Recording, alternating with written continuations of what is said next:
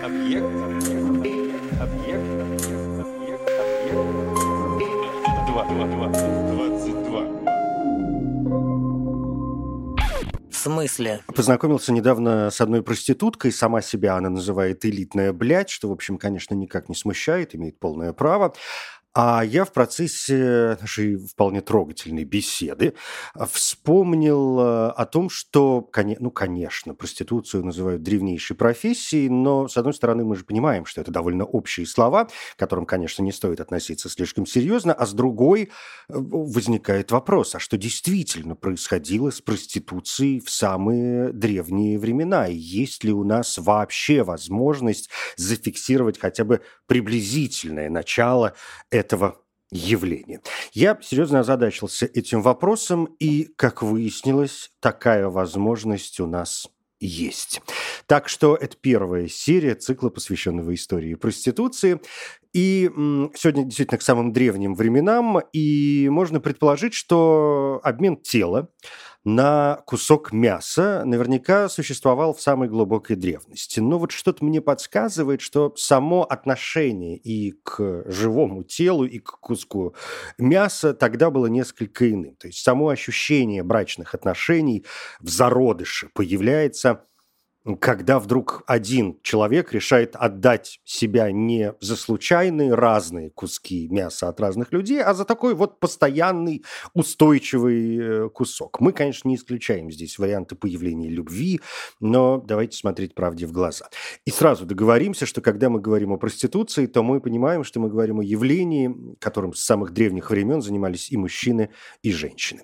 И вот теперь первые цифры – Самые ранние зарегистрированные упоминания о проституции как о занятии – это шумерские записи. Это приблизительно 2400 год до новой эры. И первая зарегистрированная проституция, почему на это стали вообще обращать внимание, почему об этом э, решили начать рассказывать, это проституция священная. То есть проституция как явление, видимо, существовала и раньше, но была обычным делом, не требующим особого отношения. А вот когда речь зашла о богах, то, конечно, появился отдельный класс представителей которого мы, может, сегодня бы и назвали с э, полной отдачей элитная блядь. Ну, погнали про э, священную культовую проституцию. Мы знаем, что Древний Восток, Древний Ближний Восток – был родиной многих святынь храмов, посвященных разным божествам. Шумерские записи описывают храм-бордель, посвященный богине Иштар, и это был дом для трех классов женщин. Первому классу, самому высокому, разрешалось совершать сексуальные ритуалы только в храме. Ну, то есть это действительно такая элита божественная. Второй класс уже имел право доступа на территорию вокруг храма, и там они обслуживали посетителей. Ну, а третий, самый низкий класс жил на территории храма и мог находить клиентов за пределами храмовой территории, ну, то есть, попросту говоря, на улице. С этим, конечно, как обычно бывает, э, обстоит дело с древностью, согласны не все историки, исследования продолжаются, тем более э, тема такая важная. И некоторые полагают, что вот это разделение – это миф, и на самом деле речь идет только о ритуальном сексе без получения вознаграждения. То есть не о проституции, да? Э, проституция все-таки подразумевает некоторое вознаграждение. А может быть, э, речь идет и вовсе о несексуальных церемониях, но мы всегда сталкиваемся с подобными трудностями. Еще расскажу, когда говорим о древности, так что будем милосердны. Опять же, если посмотреть с другой стороны, священный э, секс без вознаграждения выглядит э, как-то подозрительно. Ну, то есть ты же все равно что-то получаешь. Как минимум дом, крышу над головой, да, ну вот в виде этого самого храма, как минимум почитание, если ты жрица или жрец, или ощущение, что ты служишь Богу и тебе воздастся или, э, опять же, отношения со стороны правителей. А, ну, то есть вознаграждение – это же не всегда прямые деньги. И сегодня мы это прекрасно понимаем.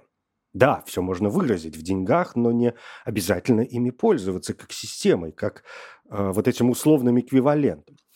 А говоря о жрицах, ну вот, например, есть версия, что в Шумере проводили священный брачный обряд между царями древнего ближневосточного региона Шумера и верховными жрицами Инаны, шумерской богини плодородия, сексуальной любви и войны, конечно. Инанна – это позже у аккадцев, э, вавилонян и ассирийцев Иштар, такая прямая линия. А вообще она всегда ассоциировалась с планетой Венеры, и поэтому дальше от Инанны мы видим Иштар, потом мы видим Афродиту, потом мы видим, собственно говоря, Венеру, но к грекам и римлянам как-нибудь в другой раз – и вот в культ Инаны были вовлечены люди, не живущие в условиях традиционной, как мы сегодня бы сказали, таким сухим, почти научным языком, традиционной гендерной бинарности. В шумерские времена в храмах Инаны служили священники, известные как Гала – это такие были жрецы-плакальщики, которые не идентифицировались ни с мужчинами, ни с женщинами. Ну, то есть в биологическом смысле это могли быть и мужчины, и женщины, у них даже могли быть семьи, у них могли быть дети. Но вот в священническом смысле это вот просто гала, хотя как правило, они носили женские имена, потому что изначально, традиционно, плачи, причитания э, – это все-таки женские профессии. И вот в ритуале царь соединялся со жрицей, это символизировало союз богини Инанны и ее мужа, бога Думузи, божественного пастуха.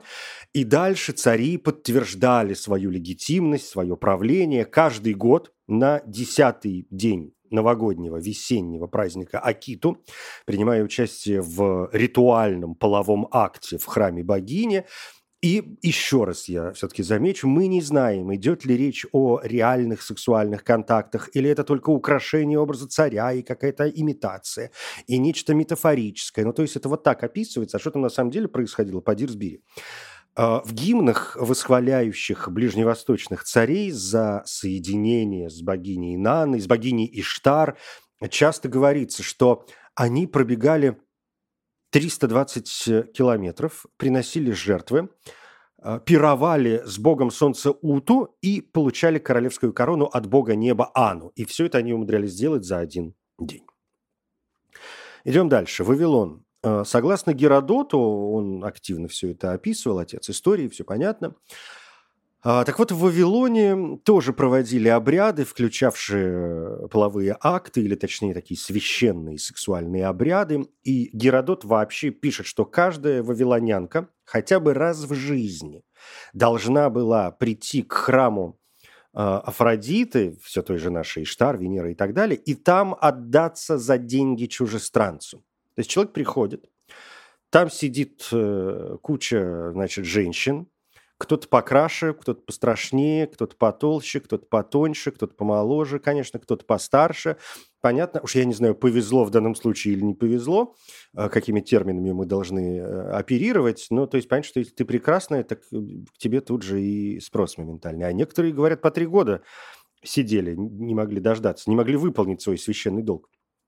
Э, перед богиней. И вот человек приходит, выбирает женщину, говорит, я приглашаю вас от имени Мелиты. Это еще одно имя, отождествляемое с Иштарой и Афродитой. Я приглашаю вас от имени Мелиты. Он дает э, выбранной им женщине некое количество денег, сколько угодно, может и очень мало. Женщина не имеет права отказываться, потому что исполняет священный долг, и она следует за первым же мужчиной, который бросает ей деньги. У хетов и финикийцев э, священная или культовая проституция тоже была обычным делом. Занимались ей и мужчины, и женщины. В этрусском поселении Пирги, это современная Италия, центр поклонения богине Астарте, археологи обнаружили посвященный ей храм – по крайней мере, с 17 небольшими комнатами, которые, по всей видимости, служили помещениями для э, храмовых э, проституток. В Северной Африке, в Карфагене, женщины получали подарки, занимаясь проституцией с посетителями храмов. В Канчо-Руану это современная Испания, есть святилище, состоящее из нескольких комнат, и это святилище – вероятное место священной проституции в честь Астарты. То же самое мы находим, если говорим об Испании, например, в Кадисе, в Кастулоне, или вот, например, Кипр. Тоже там с этим делом все в порядке.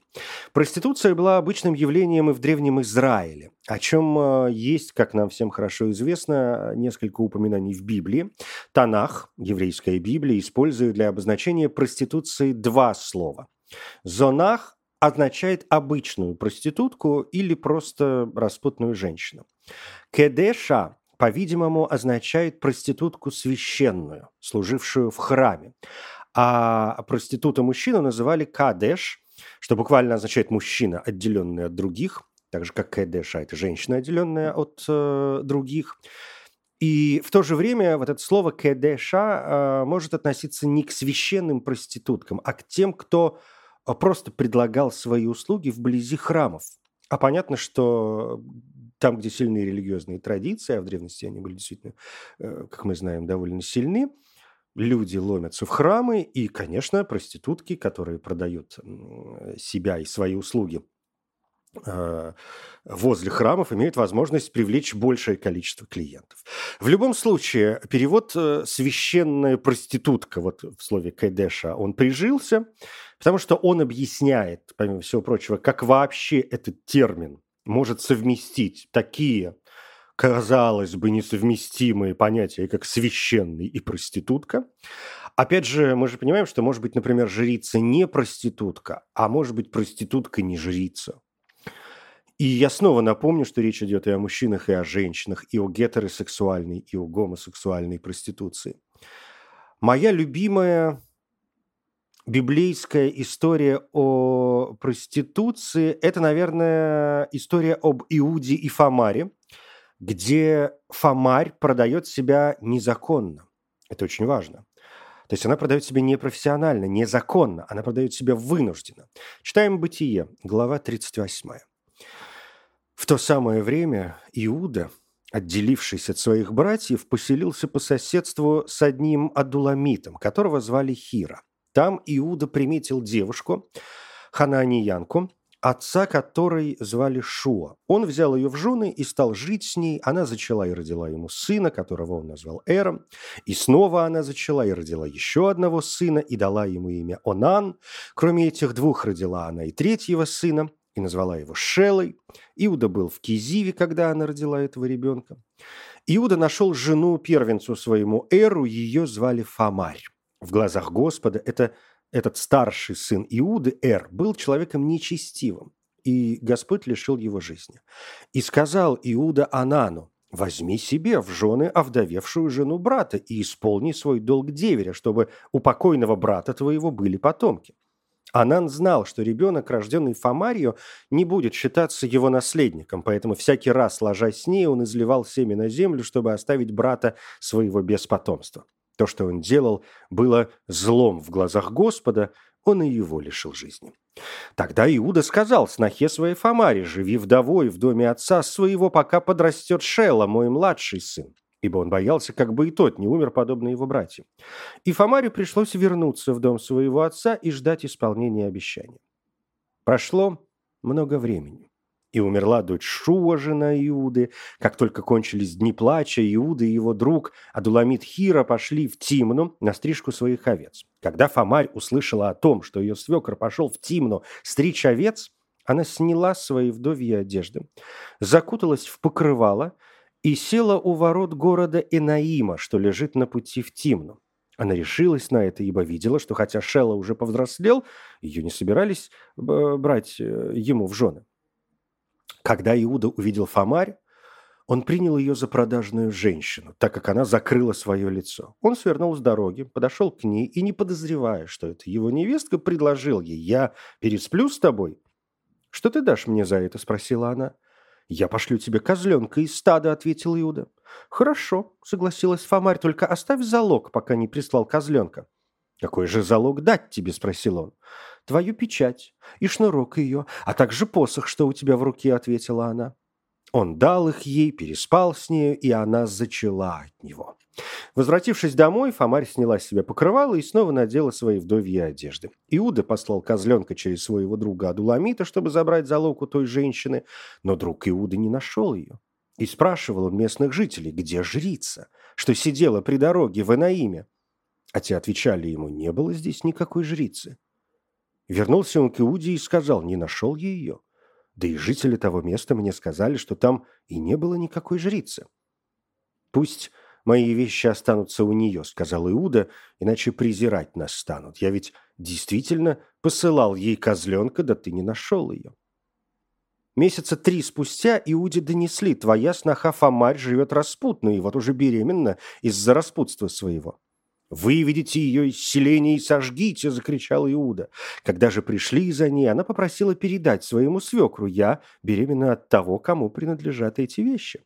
Посмотри, не узнаешь ли ты, чья это печать, чей шнурок и чей посох?» Иуда узнал их и сказал, «Она вправе обвинять меня, меня. Я не исполнил своего обещания, не отдал ее в жены сыну своему Шеля. На том и закончилось сожительство Иуды с ней. Ну, такая история э, библейская. Если нужны комментарии, то, ну, вы понимаете, что от имени Анана мы получили анонизм. Козленок э, в качестве платы в этой истории тоже э, отдельно важный момент. Это довольно высокая, надо сказать, цена. Только богатый человек мог позволить себе заплатить столько за одноразовый секс. И понятно, что нормальный человек не носит с собой козлят, и в этом случае он должен отдать ценные вещи в залог до тех пор, пока вот не пришлет то, что должен.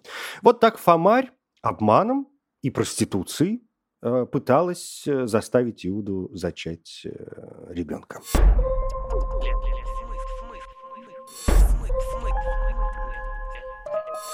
В смысле? Самая известная библейская проститутка – это, конечно, блудница вавилонская, мать проституток и мерзостей земных. Проблема в том, что э, слово упоминаемое можно перевести не только как вот проститутка, как шлюха, но и как идолопоклонница. Пойди разбери, что для них хуже. И, конечно, речь идет не о конкретном человеке, а эта система, это некий символ, да и Вавилон не столько город, сколько конкретный мир – или общий мир, или часть мира, что такое выборное. Многие исследователи Библии считают, что Вавилон является метафорой языческой Римской империи в то время, когда она преследовала христиан. Или мы можем обратиться к Данте. В 19-й песне «Ада» читаем «Вас, пастырей, провидел Иоанн в той, что воссела на водах со славой, и деет блуд с царями многих стран, в той, что на свет родилась семиглавой, десятирогой и хранила нас, пока ее супруг был жизни правой, сребро и злато ныне Бог для вас. И даже те, кто молится кумиру, чтят одного, вы чтите сто за раз». А, в данном случае речь, ну, конечно, о коррупционерах, которые оказываются даже хуже идолопоклонников. В XVI веке во времена реформации монах Мартин Лютер и проповедник Джон Нокс считали вавилонской блудницей ни много ни мало католическую церковь. Отношение к проституции, как к любому явлению, со временем менялось, и второзаконие уже точно определяет, не должно быть блудницы из дочерей Израилевых, из, Израилевых, и не должно быть блудника из сынов Израилевых, то есть все остальные, пожалуйста, никаких проблем. А, «Не вноси платы блудницы и цены пса в дом Господа Бога твоего ни по какому обету, ибо то и другое есть мерзость перед Господом Богом твоим». Здесь имеются в виду профессиональные проститутки, плата блудницы и цена пса – это, собственно, сумма, эквивалентная стоимости платного секса, и другая сумма, то есть ну, цена собаки, и вот подавать в храм сумму, равную тому или другому, плохо. В книге Иезекииля появляются аллегорические невесты Божьи Огола и Оголива. «И было ко мне слово Господне, сын человеческий. Были две женщины, дочери одной матери, и блудили они в Египте, блудили в своей молодости. Там измяты груди их, и там растлили девственные сосцы их» не стоит понимать э, это буквально. Пророк Иезекииль осуждает обеих как виновных в религиозном и политическом союзе с языческими народами. «И стала огола блудить от меня, и пристрастилась к своим любовникам, к ассириянам, к соседям своим, к одевавшимся в ткани яхонтового цвета, к области начальникам и градоправителям, ко всем красивым юношам, всадникам, ездящим на конях, и расточала блудодеяния свои со всеми отборными из сынов Ассура, и оскверняла себя всеми идолами тех, кому не пристращалась не переставала блудить и с египтянами, потому что они с нею спали в молодости ее и растлевали девственные сосцы ее и изливали на нее похоть свою. Любые союзы ведут за собой увлечение другой культурой, другим культом. И история из книги Иезекииля – это снова история об идолопоклонничестве. Блуд, проституции и идолопоклонничество – это довольно чистая и очень естественная параллель, а в данном случае еще, конечно, и натуральная политика. Не ложись чужаком, не поклоняйся богам египетским. А, при том, что сама по себе проституция, как проституция, не осуждается. Но давайте она как-то вот останется вот тут, внутри, для себя, чтобы врагу э, не досталось. Ну и, конечно, я не могу не вспомнить про Марию Магдалину, которую стали изображать проституткой, начиная с серии пасхальных проповедей, произнесенных в 591 году, когда папа Григорий I соединил Марию Магдалину с безымянной грешной женщиной, помазывающей и умывающей слезами ноги Иисуса – Григорий I э, значит, говорит, та, которую Лука называет грешной женщиной, которую Иоанн называет Марией, мы считаем Марией, из которой, согласно Марку, были изгнаны семь дьяволов. Что означают эти семь дьяволов, если не все пороки? Понятно, что женщина ранее использовала мазь для ароматизации своего тела в запрещенных действиях ну и так далее. В интерпретации Папы Григория I семь демонов, изгнанных из Марии Магдалины Иисусом, превращаются в семь смертных грехов средневекового католицизма, приводя Марию к осуждению ну, не только за похоть, но и за гордыню или за корыстолюбие. В последующей религиозной легенде история Марии была объединена с историей Марии Египетской, раскаявшейся проституткой, которая тогда жила отшельницей. И вот так в западном христианстве Мария Магдалина получает репутацию раскаявшейся проститутки, распутной женщины, но эти утверждения не подтверждаются каноническими Евангелиями, которые никоим образом не подразумевают, что она когда-либо была проституткой или каким-либо образом примечательно греховным образом жизни. Только вот в Средневековье авторы начинают разрабатывать ее сложную биографию, и доходят до того, что Мария была богатой дворянкой, которая вышла замуж в Магдалиме, в Магдале, но потом совершила прелюбодеяние, поэтому бежала в Иерусалим. А в середине XIV века один доминиканский монах написал биографию Марии Магдалины, в которой рассказал, как она жестоко изувечивала себя после того, как бросила проституцию. Она царапала себе ноги до крови, вырывала волосы, била себя по лицу кулаками, по груди камнями. Ну, в общем, о Магдалине множество историй вплоть до того, что она была наложницей, любовницей э, Иисуса, но это отдельная совершенно тема, и, может, вскоре я и до нее доберусь. В смысле? Священная проституция присутствовала и в Древней Греции, и в Древнем Риме. О проституции вообще в этих эм, эпохах э, подробнее в следующей серии. А сегодня все-таки говорим о культовой проституции. Так вот, что до культовой проституции, то в Греции э, ее центром был Каринф, связанный с культом Афродиты. В 464 году до новой эры человек по имени Ксенофонт, гражданин Каринфа, который был признанным бегуном и победителем в Пятиборье на Олимпийских играх, подарил 100 молодых девушек храму богини в знак э, благодарности. Храм Афродиты был настолько богат, что в нем было занято более тысячи гетер – Многие люди посещали город э, только из-за них, и эти гетеры, конечно, способствовали богатству Каринфа. Капитаны кораблей специально заходили в порт и легкомысленно тратили там свои деньги. Э, есть э, всем известная поговорка «путешествие в Каринф не для всех». И имеется в виду именно вот э, этот образ жизни, это работа. В Древнем Риме проститутки играли роль в нескольких религиозных обрядах, в первую очередь, конечно, посвященных богине Венере, но, скажем, был праздник под названием Флоралия, в честь богини Флоры, и во время этого праздника женщины, считающиеся проститутками, раздевались, танцевали эротические танцы.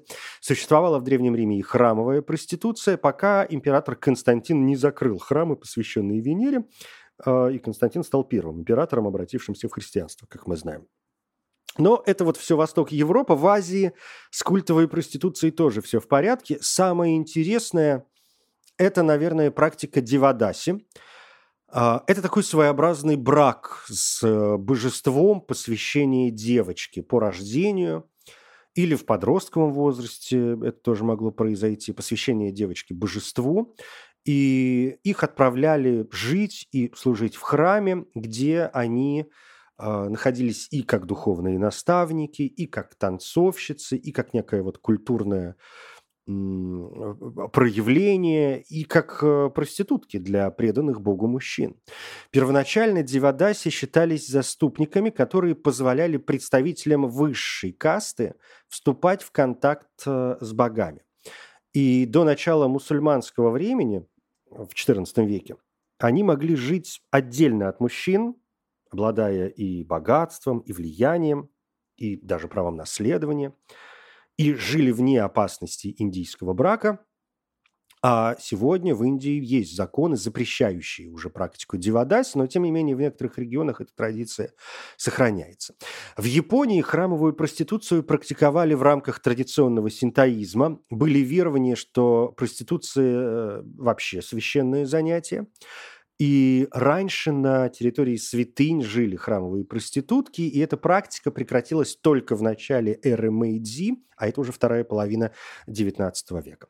В, а, а Южной и Мезоамерике, давайте и туда еще отправимся, об, этом, э, об этих территориях говорить трудно, очень многое было уничтожено во время испанского завоевания, и, собственно, почти единственное, что у нас есть, это как раз испанские источники, а они утверждают, что половые акты присутствовали в религиозных праздниках и ритуалах, что может предполагать и наличие храмовой проституции, тем более, что были боги сексуальной силы отдельные, специальные, или вот э, Шочипилли, знаменитый, который был не только божеством игр, красоты, цветов, танцев, но он был покровителем гомосексуальности и мужчин-проститутов.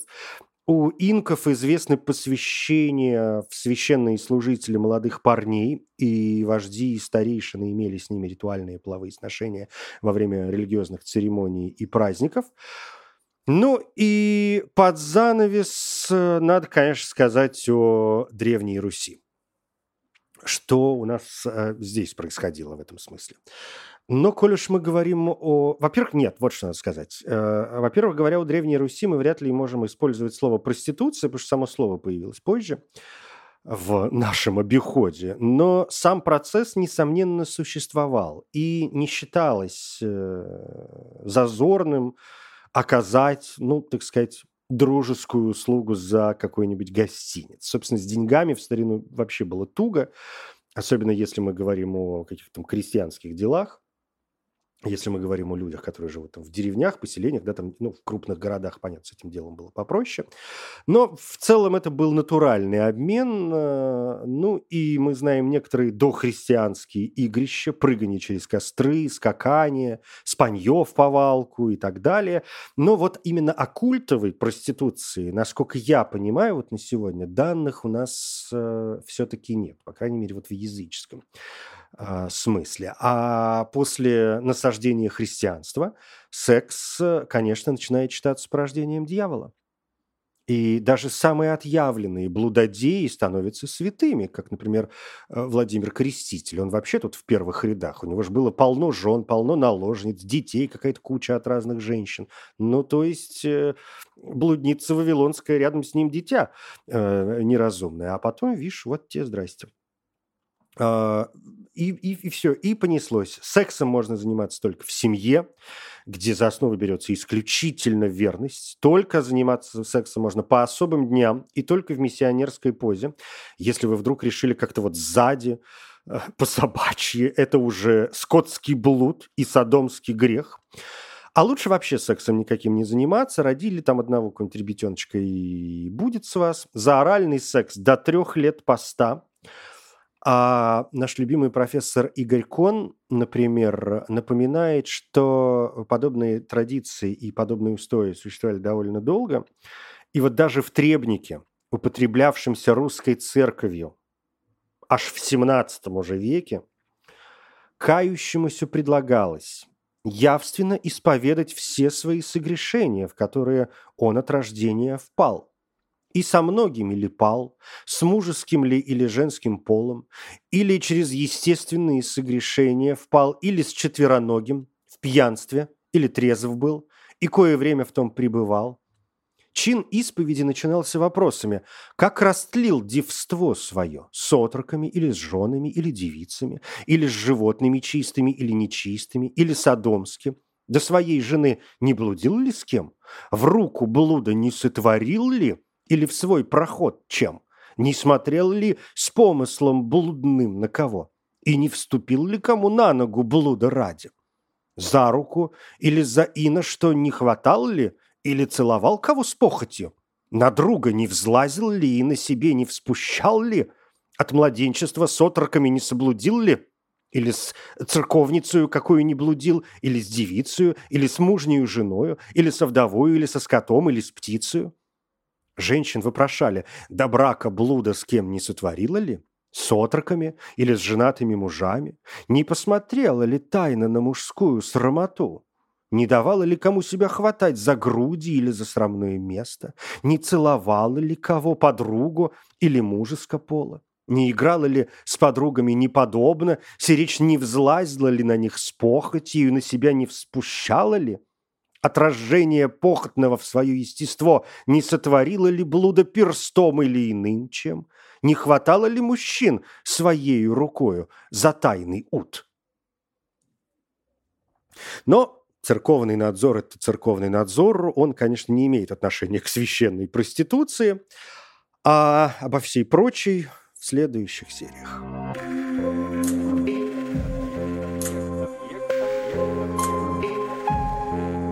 Объект 22.